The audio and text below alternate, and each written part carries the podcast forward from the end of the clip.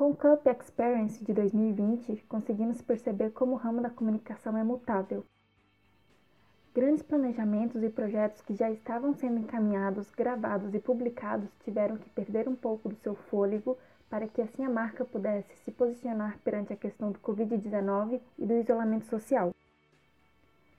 Percebemos também uma grande alteração nos dados sobre os hábitos de consumo das pessoas, já que de uma hora para outra tiveram que se adaptar ao trabalho home office e ao distanciamento das relações. E é por isso que o ramo da publicidade é tão mutável. Não podemos controlar questões exteriores.